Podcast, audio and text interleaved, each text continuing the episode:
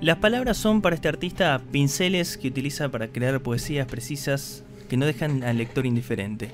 Nacido en 1995 en la aldea, reconoce que a los 18 años se enteró que a través del trabajo con el lenguaje podía decir cosas copadas. Micumán, El Mosquito y La Vida en el Norte dan cuenta de esa vocación por los pequeños detalles, las preguntas, las observaciones curiosas de alguien que busca reinventarse constantemente en el arte del decir. También formó parte de, analogías, eh, de las analogías Perfectos Desconocidos en 2017, Sal y Dulce en 2018, que reúne poetas del norte argentino porque lo colectivo siempre importó más que lo individual.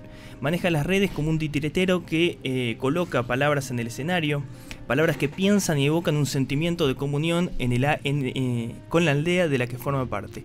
En este sentido, aporta su granita de arena con a la edición de la literatura con la cimarrona y tiene una revista que se llama El Balazo. Bienvenido a la aldea, Marco Rossi Peralta. Aplausos. Qué presentación, ¿eh? Ahí está. Qué presentación. Lo merecía, lo, merecía. Bienvenido, Marco. ¿Cómo estás? Que no se note acá que, no somos admiradores de tu trabajo. Para que no se note. Para nada. muchas gracias. Qué presentación. Con cita textual y todo. sí, sí. Me siento realizado. llegué, llegué, mamá. buenísimo. Buenísimo. Eh, bueno, Marco, este, contanos eh, un poquito, bueno, a todos los oyentes, eh, un poco acerca de, tu trabajo. ¿qué, por, qué, ¿Por qué elegís la poesía? Primero, así como para empezar, básicamente, ¿por qué a alguien se le ocurre, bueno, y a vos particularmente, voy a escribir poesía? Yo creo que, va, no sé, no conozco mucha gente a la que se le haya ocurrido, me parece, creo que, que es algo en lo que uno cae este, como diría Macri, que uno cae en la escuela pública. Este, creo que, muchos y muchas de los que escribimos poesía entramos a, la literatura por los lugares más, más difundidos, que son por ahí más la narrativa, el cuento, sobre todo en Argentina. Todos quisimos ser Cortázar, digamos. Este, y en el medio uno se encuentra con distintas formas de lenguaje y uno es la poesía. Este, que para mí eh, te atrapa porque es eh, para mí la actividad de estar buscando todo el tiempo em, otras maneras de decir, pero lo, que importa de, encontrar otras maneras de decir es que son otras maneras de pensar, de sentir, de interactuar con otros, de comunicar. Para mí la poesía es eso, una forma de comunicación que tiene, que tiene su potencia. ¿Qué pasa? Lo, por ahí veíamos por ahí en una entrevista eh, que nombras los 18 años como que encontraste por ahí una eh, o la edad en la que dijiste, bueno, no sé si acá pasa algo o lo voy a hacer o, como que lo tomas con un poquito más de seriedad entre comillas, no sé cómo, cómo qué pasó en ese momento, qué decisión hubo ahí o si la hubo, ¿no? O caíste de nuevo. sí, este, yo creo que a los 18 años, este eh, desconozco esa, esa cita textual para terminar de sentirme realizado como persona que llegó. Acá no se chequean las fuentes, ¿no? Así que, no, Por ahí lo ponemos a los invitados. Un poco tuneado.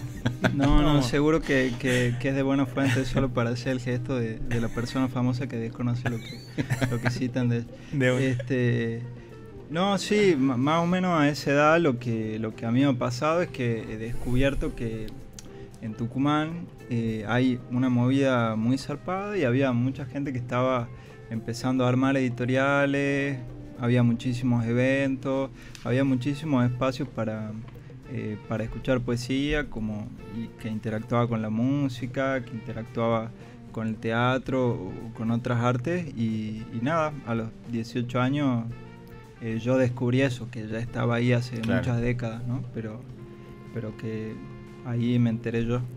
¿Te acordás del, primer poeta así que te, te voló la cabeza, digamos? Y pienso ahora en. Este. Creo que mi primer libro tiene mucho que ver con haber escuchado, y con haber escuchado la voz incluso de, Osvaldo Bossi, que es un poeta eh, de Buenos Aires bien, bien interesante, este, y que es como un referente de, la poesía homoerótica en, en Argentina, y tiene una trayectoria muy impresionante.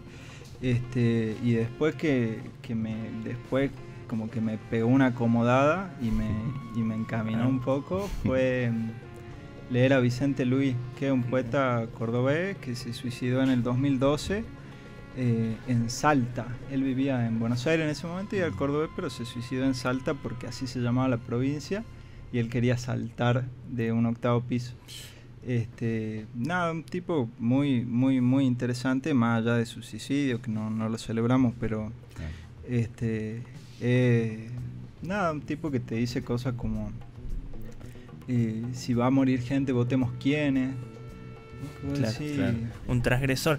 Yo, yo me acuerdo de haber, eh, eh, porque bueno, Marcos también da talleres, he ido a un taller con Marcos y, me acuerdo de haberlo conocido. Vicente también me, me llamaba la, la, atención, digamos, esa transgresión que tenía con las palabras.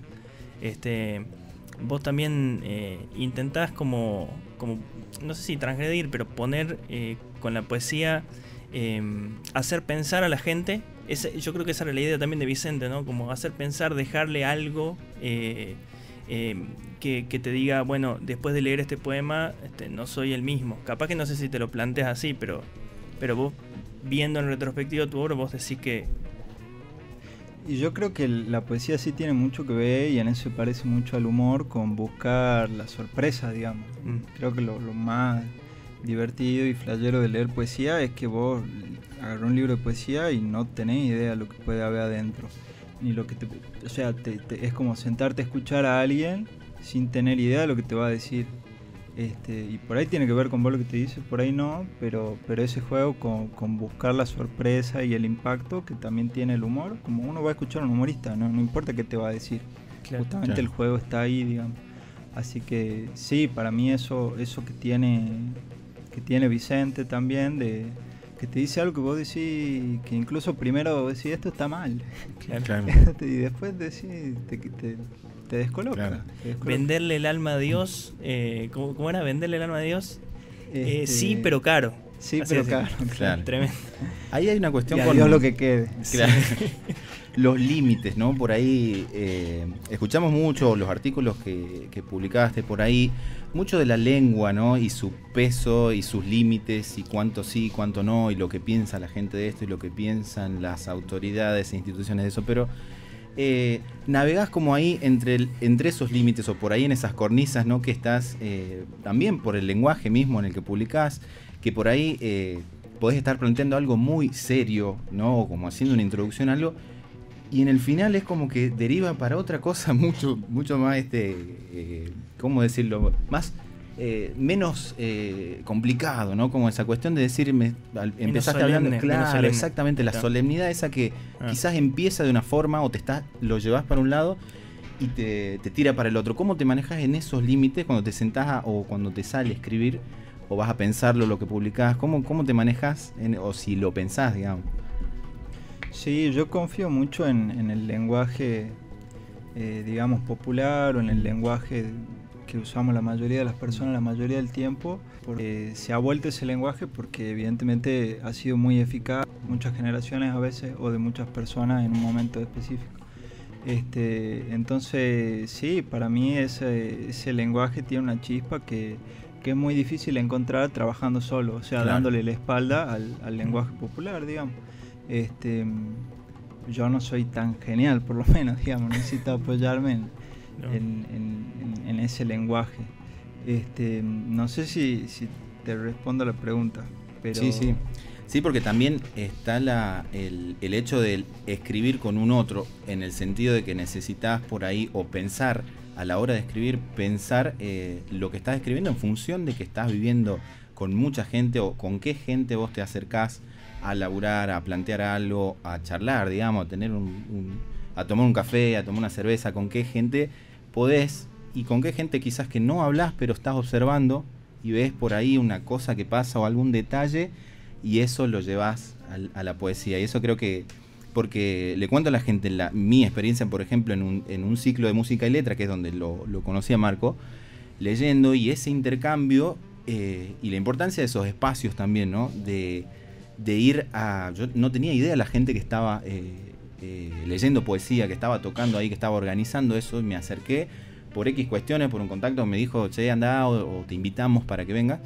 Y conocer el abanico de gente que había ahí me despertó un montón de cosas, ¿no? Porque preparar, de acuerdo a la poesía que estaban leyendo, preparar los temas y ya me, me metía. Entonces, eh, a lo largo de tu obra sí se ve una necesidad del otro, de pensarlo al otro, eh, para bien o para mal, ¿no? O sea, sintiéndote bien o sintiéndote mal o criticando. Eh, y te quiero llevar como al primer libro, que es como por ahí uno, todos tenemos, viste, las primeras cosas que hicimos, es como que decimos, bueno, prefiero pasar a lo otro, a lo más actual, pero no sé si en este momento ya lo guardas con cariño o decís, bueno, eh, porque la verdad que lo, que leímos es tremendo, o sea, nos gustó muchísimo.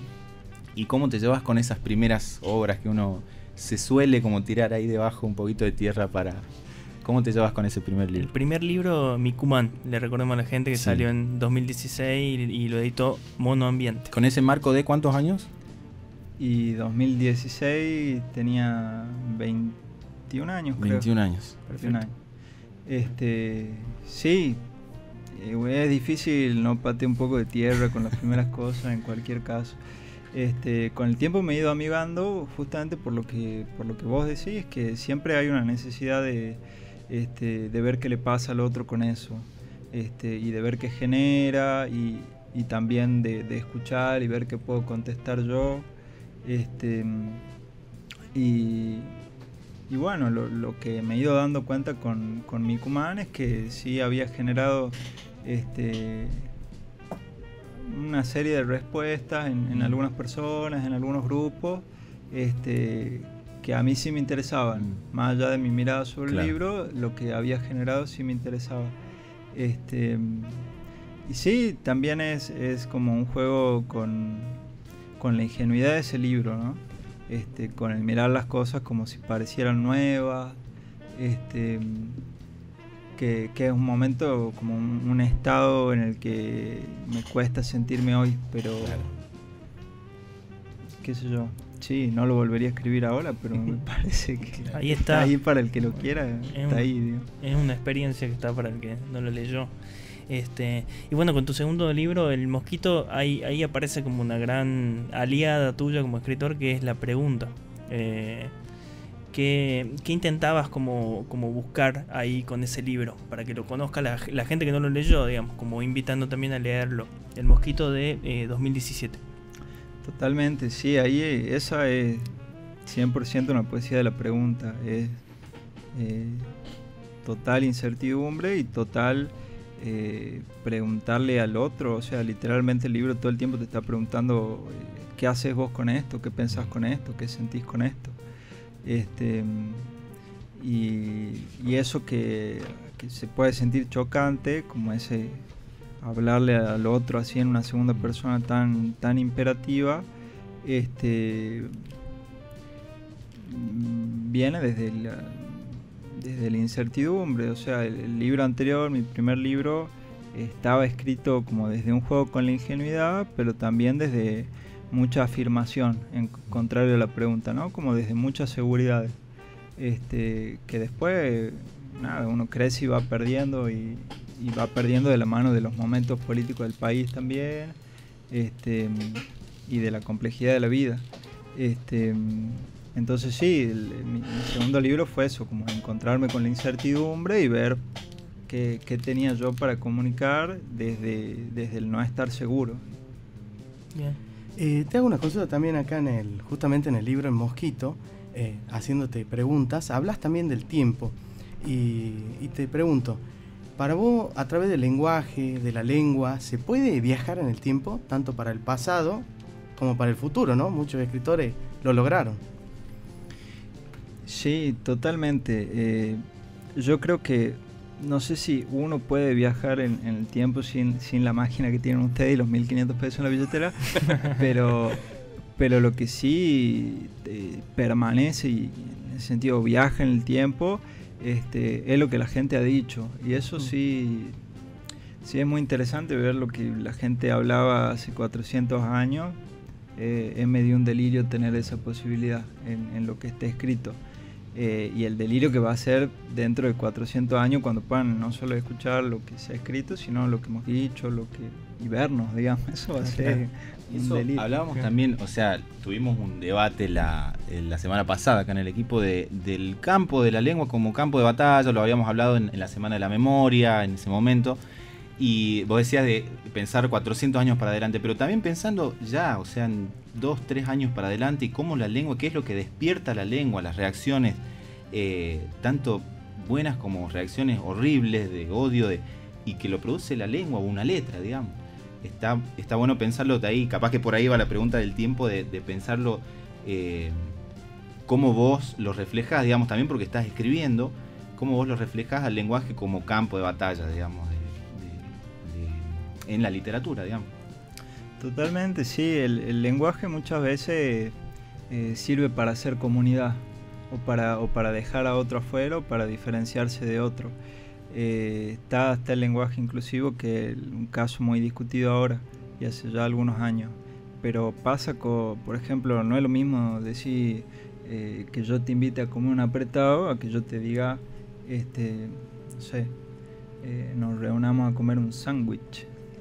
Son, no solo son dos cosas diferentes, sino que yo ahí también te estoy comunicando que yo pertenezco a la misma comunidad que vos. Este, y, es un ser parte también que, se muere si, si nos comemos el viaje de que toda la lengua tiene que ser igual, que hay una manera de hablar que está bien y otra que está mal. Eh, todo, toda esa riqueza y esa identidad y las comunidades que vamos formando, que son eso, o sea, son, eh, nos acercan en nuestra vida cotidiana. Cuando yo te invito a comer un apretado, es como eh, me acerca a vos, digamos. es más probable que me digas que sí, por ejemplo, digamos. Este, entonces, eso, para mí, el, el, el, único peligro es eso. Igual la lengua nunca peligra, digamos, siempre está mucho más allá de nosotros, porque es colectiva, justamente. ¿Cómo, ¿Cómo te llevas hablando de lo colectivo, digamos, con, con bueno, con lo que se está produciendo acá? ¿Cómo ves eh, a los escritores eh, acá en Tucumán en este momento histórico eh, que estamos pasando? bueno, ¿cómo y bueno, lo que sorprende siempre es la, capacidad para adaptarse este, en, contexto de pandemia, con todo el mundo encerrado, este, y, ahora volviendo a cuidarnos todavía más con, el tsunami de segunda ola. Este, es impresionante la, cantidad de producción que hay, de músicos que se las arreglan, eh, de obras de teatro que o se vuelven virtuales o buscan cómo encontrar los protocolos y al mismo tiempo aprovecharlo para hacer una, una, una propuesta artística diferente. Eso a mí me, me, impresiona y siempre me alegra mucho. Este, y en lo literario la novedad es que hay muchas revistas. Ahora eh, lo que hace, hace algunos años circulaba y se aglutinaban las personas en, en editoriales independientes produciendo libros, ahora hay muchas revistas ahí nos puedes contar de eh, aprovecho que lo sacaste a, colación el tema de la revista. Hay una revista en la que estás participando que se llama El Balazo. ¿Nos podrías contar un poco de cuál es la propuesta para que la conozca Sí, dentro de esa constelación de revistas que hay en Tucumán ahora, que está La Papa, está El Ganso Negro, hay varias, este, y todas son muy buenas y son muy diferentes. Eh, y yo estoy en, en, una que se llama Revista El Balazo, pueden entrar a elbalazo.com mientras contamos. Este, que es una revista que circula impresa y en digital. Llega a tu casa cada dos meses. Esa fue nuestra manera de adaptarnos. Como bueno, no, no, no nos podemos juntar en ningún lado. Te llevamos la revista a tu casa en cualquier lugar del país. Es muy barata. Y, nuestra propuesta siempre es esa también, ¿no? que tiene que ver con, con abrir la cancha en todos los sentidos que se pueda.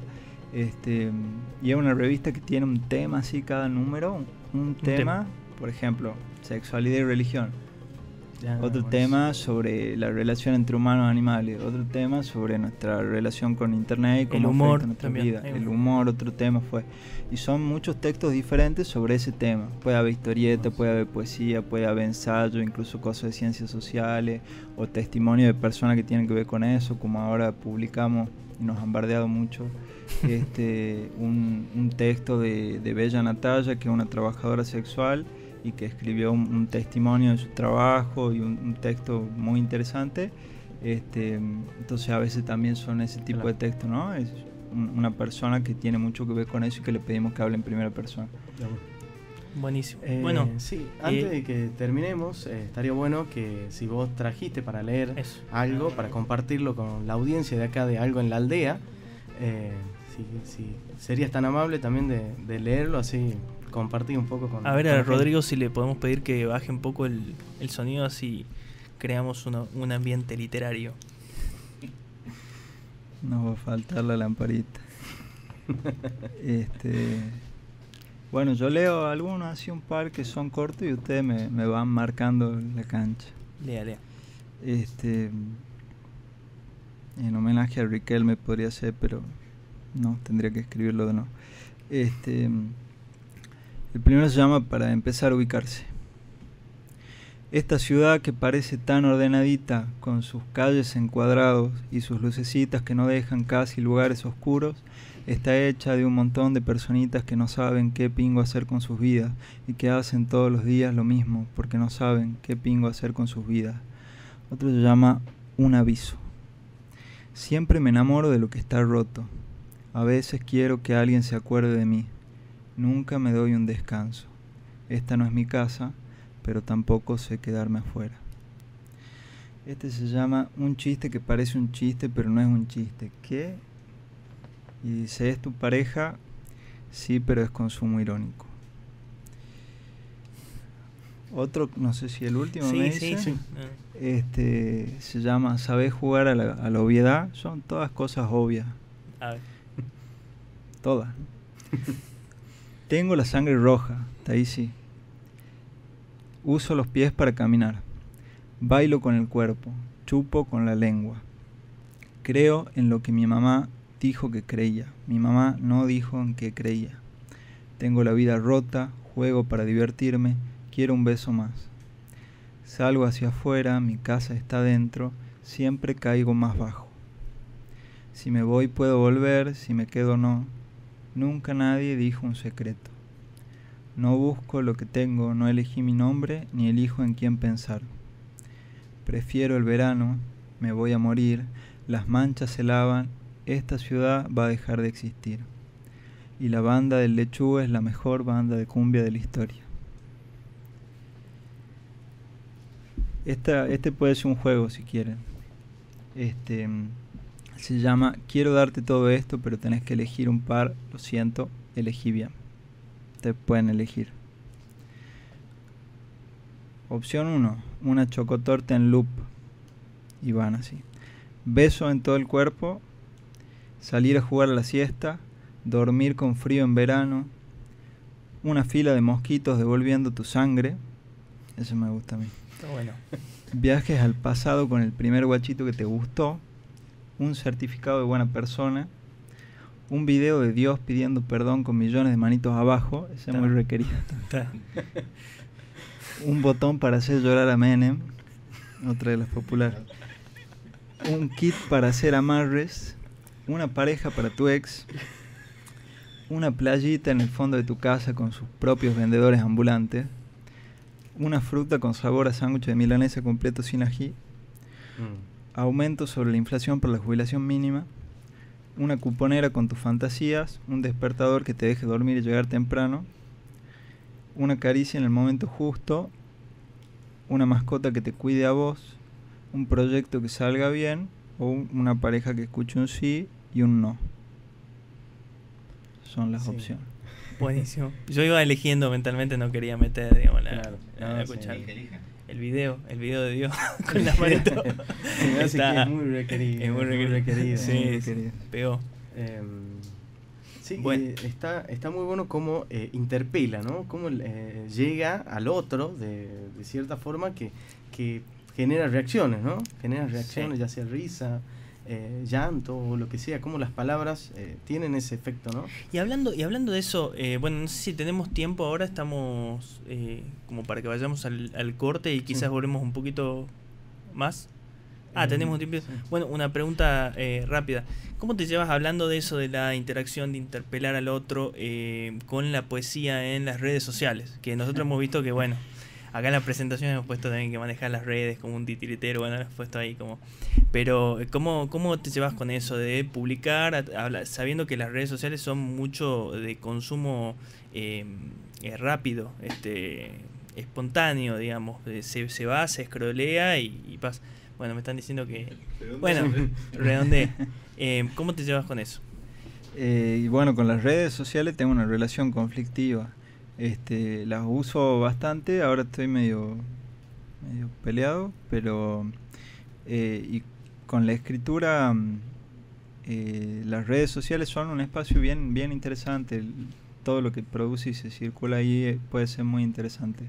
Eh, lo que sí sucede es que las redes sociales tienen un sistema de premio y castigo que es muy eficiente. Uno, aunque lo piense, lo sepa, lo siente, eso es muy emocional. Este, la cantidad de reacciones, quién te contesta, quién no. Este, entonces, la red te va premiando un tipo de escritura que es bien particular, bien de lo explícito, del golpe bajo, muchas veces uno termina cayendo en esa eh, como también premia otras cosas que están buenas en la poesía, este, pero te, te lleva un tipo de escritura, a mí por lo menos me ha llevado un tipo de escritura muy particular de la que después me costaba salir y a mí ya no me interesaba. Este, Pero te, te puede enroscar, digamos, ¿eh? como cualquier cosa.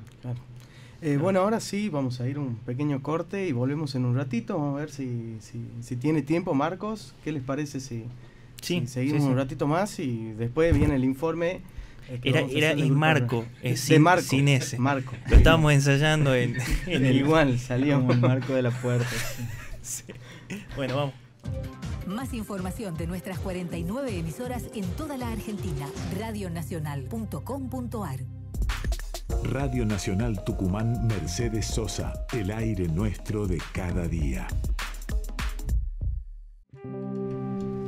Continuamos en algo en la aldea, cerrando ya la entrevista con Marco. Muchas gracias por haber venido, Marco. Un placer tremendo contactarnos con, la, con muchos artistas que, están haciendo un montón de cosas. Y, nos, hablábamos fuera del aire eh, la cuestión de la lengua, ¿no? Nos metíamos un par de ejemplos ahí que es complicado cuando uno viene de otro, de otro lado y llega a Tucumán.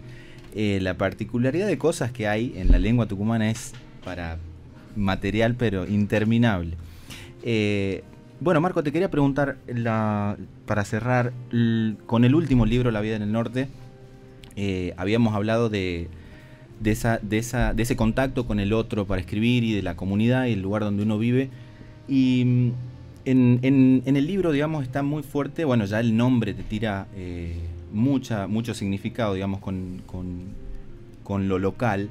Y eh, hay mucho de, historia en la cuestión del neoliberalismo y la cuestión de cómo lo introducís o cómo lo empezás a pensar para, para pensar Tucumán, también atravesada por una historia terrible de ajustes, el cierre de los ingenios, el cierre, o sea, tiene una historia muy, muy fuerte de, a lo largo de estos últimos años. ¿Y cómo, cómo es el proceso, quería saber, metiéndonos cuando lo estás pensando, ¿no?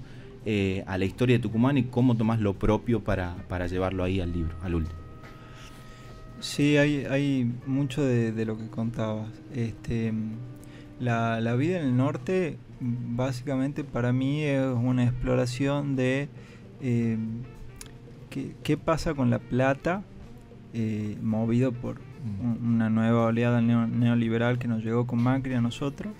Este, ¿Qué pasa cuando no tenemos un mango? ¿En qué zona de, de nuestra vida afecta que muchas veces no estamos dispuestos a reconocer? este, en, el sexo, por ejemplo. O sea, si tienes menos plata es muy probable que cojas menos por distintos motivos. Porque no puedes un telo, porque este, tenés menos oportunidad de salir, porque, no sé, por diversos motivos. Porque estás deprimido en primer lugar. Este, entonces, la vida en el norte es un juego con desde lo, lo, personal, o sea, desde la, vida de, cada uno, cómo, cómo afecta eso en lo más mínimo. Eh, y, y sí tiene mucho de, historia, porque como vos decís, viene... Eh, eh, o sea, el neoliberalismo es la política económica del régimen militar, que ya tiene sus años y viene incluso, este, tiene antecedente en, el cierre de los ingenios en los 60. En Tucumán se mató mucha gente para imponer esta, esta política de Estado, quizá particularmente ¿no? con el operativo de independencia, acá se empezó, se empezó esa matanza este, por esas políticas económicas y por nada, para que la gente básicamente esté más hambreada y, los ricos sean cada vez más ricos. Es bien, bien simple. Este, y sí tiene mucho que ver con, con, tratar de trazar relaciones entre lo que estábamos viviendo en ese momento, yo lo publiqué en el 2017, con, con la historia de Tucumán y con la historia del norte. ¿Nos podría leer un, un par de poemas de, de ese libro? Como para Sí, este, a la vez es bastante irónico. Este, por ejemplo, se llama... Va, no tiene nombre, son números. Poema número 10 dice, el epicentro histórico de todos los problemas de los tucumanos es haber dejado que nos gobierne Palito Ortega y no la bomba tucumana. Uno anterior, hoy que los telos están vacíos porque no nos alcanza ni el sueldo ni el deseo, ahora que solo se nos permite ver cuatro atardeceres al mes en nuestros días francos, que el tiempo es cada vez más suyo y menos nuestro, que no se puede apagar la luz, que no se puede pagar la luz y la oscuridad crece, que nos vemos menos, que te veo menos, porque nuestras horas son más baratas y las compran ellos. Hoy, que la idea más hermosa es romperlo todo y volverlo a armar, yo no tengo nada para decir, pero necesito que me digan algo. Bueno, y bueno, muchísimas gracias Marco por este tiempo y por estos poemas que quedan ahí en el aire, van a estar registrados, van a quedar ahí en, en YouTube para que la gente pueda revisitarlos. Este, los invitamos a, a la gente a, a leerlo, a Marco Rossi Peralta. Y bueno, muchas gracias. Ojalá que te tengamos acá, ya te comprometo ahí, eh, colaborando de alguna u otra forma este, con el programa. que, bueno, ya has colaborado. Sí, sí, sí. ¿Ya Va- colaboró? varias veces Sí. es un productor encubierto que Un está producto- cola- Lo tenemos ahí Eh, medio, medio negro. Vamos a tratar de, de formalizar. neoliberalismo. Vamos a tratar de formalizarlo, hablando del neoliberalismo. Aplicando el neoliberalismo en algo. bueno, no, lo que quieran, lo que quieran. Muchas gracias por, por la invitación. gra- vamos un apretado ahora. Un soy un apretado. aldeano. Este, un apretado en la aldea. Vamos y enseguida volvemos.